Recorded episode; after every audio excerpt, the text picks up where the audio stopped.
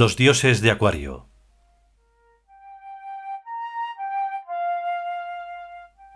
Duodécimo capítulo. Kei Ran. La tierra viviente. Primera parte.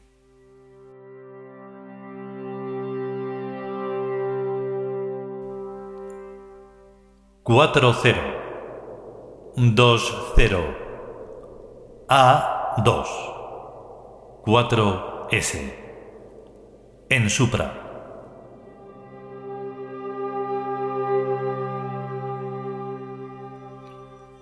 Aquella noche Soy lloró. Incidentalmente, una referencia de aquella a la vivencia tenida en una visita a la Alhambra algún tiempo atrás provocó la crisis.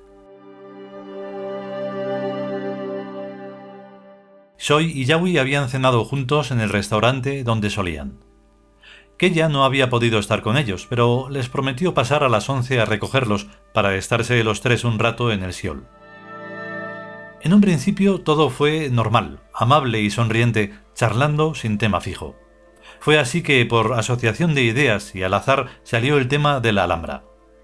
Soy, que había estado en Granada un par de veces y visto el monumento, no se sintió especialmente interesado y puso en bajo volumen una música de fondo que se le apeteció.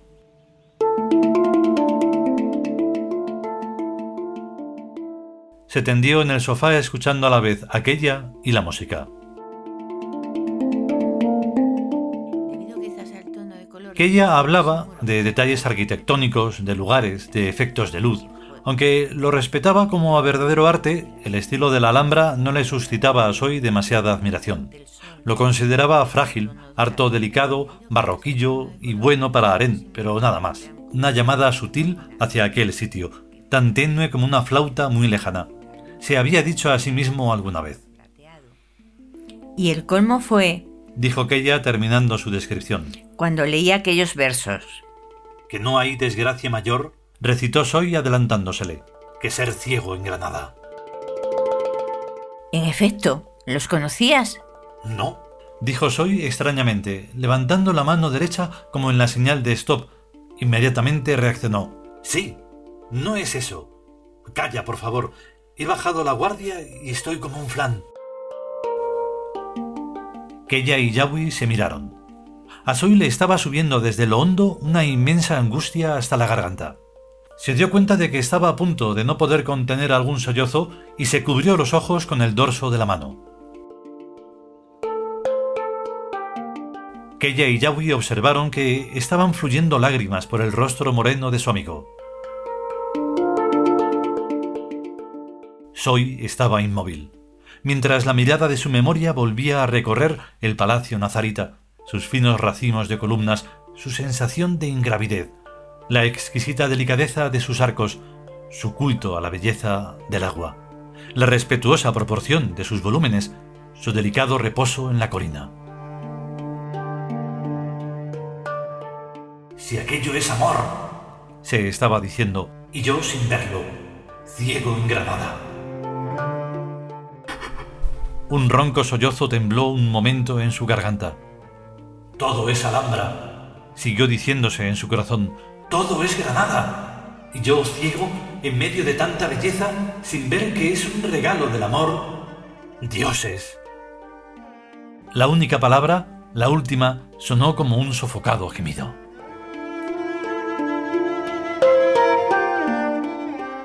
Aquella, respetuosamente, apagó la lámpara. Se arrodilló y apoyó la frente en un pie del fénix. En la silenciosa oscuridad Soy encendió un cigarrillo. No quería evadirse de su propio autojuicio, pero quería someterse a él dentro de sí mismo, sin estridencias. Pero su dolor era abismal. Venía desde mucho más hondo que los niveles de su voluntad y su personalidad avatárica. Era un dolor sellado, casi tan profundo como los otros sellados recintos de su alma, aquellos cuyo terrible fragor él a veces ahogadamente percibía. Volvió a sollozar y su sollozo resonó como una violenta carcajada, quebrada al final.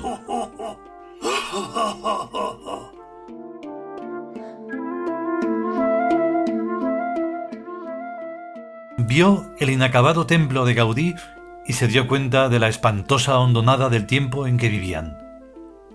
Relajó todos los músculos de su cuerpo, pero los sollozos seguían estallando dentro del pecho, independientes de la voluntad. Deseó ardientemente que alguien sintiera piedad de él y le descerrajara un tiro en el corazón o le hundiera una puñalada.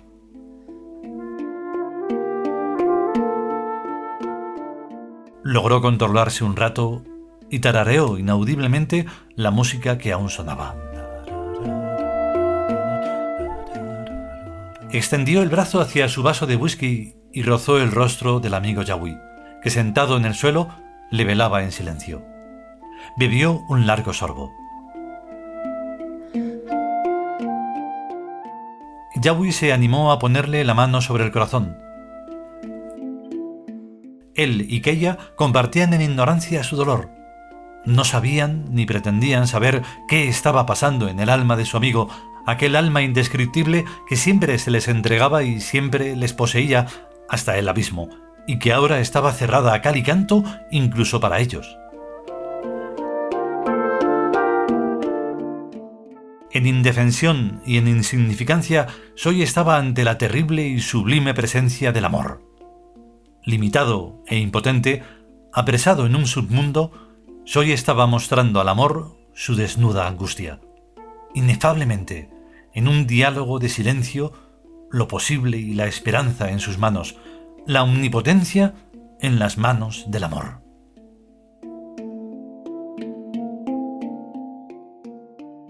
Lo juro. Lo juro. Pronunció articuladamente. Se incorporó. Enciende la luz. Kella encendió la lámpara.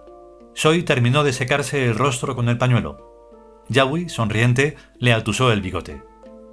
Asunto terminado, cabezón. Rió Soy sacudiendo la nuca de su amigo. Te amo, señor. Musitó Yawi sin dejar del todo de sonreír. Te amo, señor. Repitió aquella apoyando su cabeza en el pecho de Soy. Pues yo os respondo lo que ésta respondió a Paquita la segunda vez que le preguntó si podía venir a visitarla. Pues no te lo he dicho ya. Los tres se echaron a reír. Permanecieron un rato abrazados y luego cada cual volvió a su asiento habitual.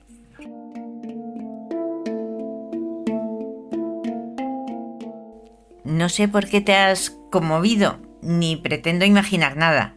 Comentó aquella. Pero en todo caso, estamos juntos. Y eso siempre es un alivio. Esta tarde cuando regresaba por la autopista venía pensando en lo que hablábamos ayer respecto al ZAM y a este mundo abstracto en que ahora vivimos. Me venía esa sensación de cosa grande que da el atardecer en verano.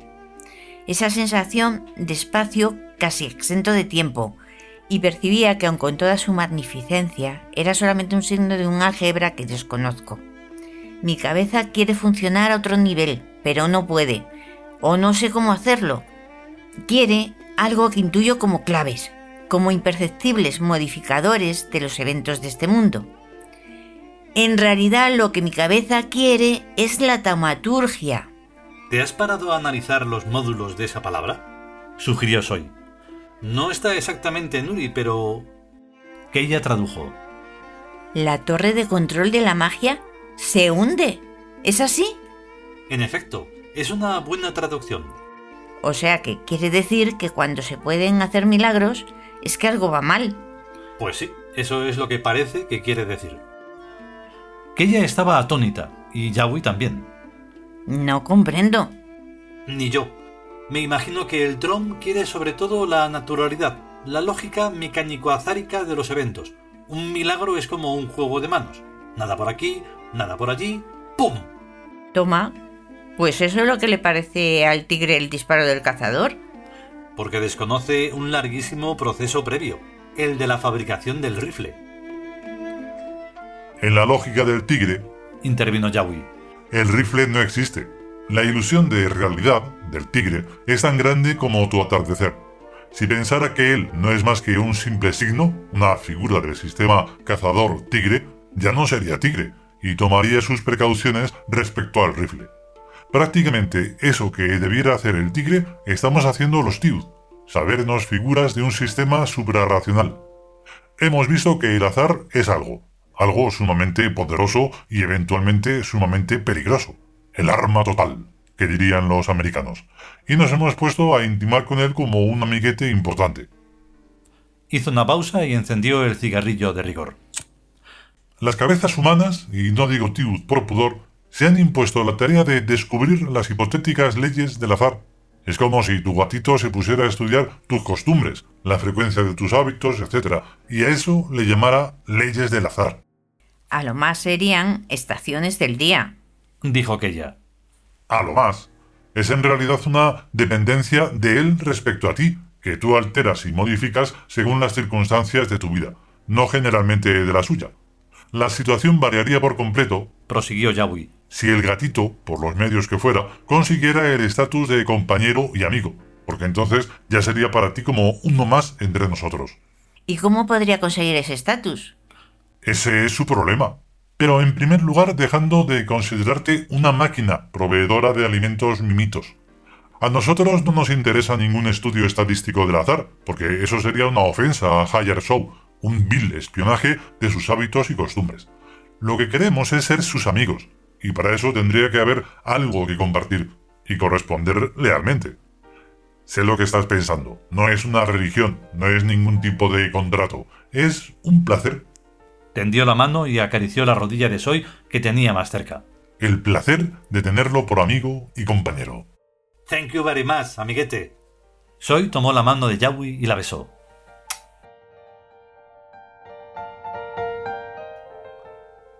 Soy continuó diciendo, Para plasmarse en un mundo, en este como en cualquiera, la realidad Birk tiene que traducirse mediante símbolos. Hayer Show, dos y distintos, pero a la vez una misma entidad, es el dios del tiempo y el destino y de la luz y el aire. ¿Qué quiere decir esto realmente? Que es el control de la variable de aproximación entre lo teórico abstracto y lo abstracto conscienciado o sensorizado. Hayer es algo así como la diferencia entre la línea y la raya. En teórico abstracto, Birk ha enviado su realeza a este mundo. Eso sería la línea.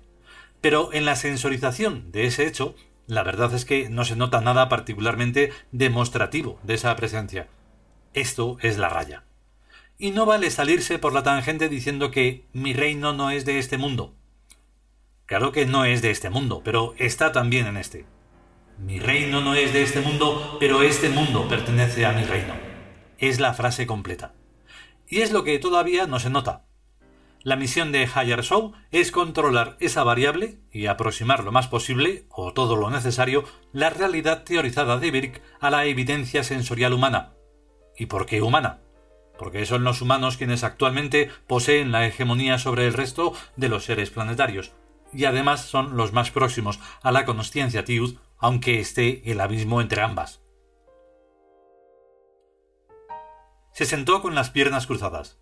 Encendió un cigarrillo.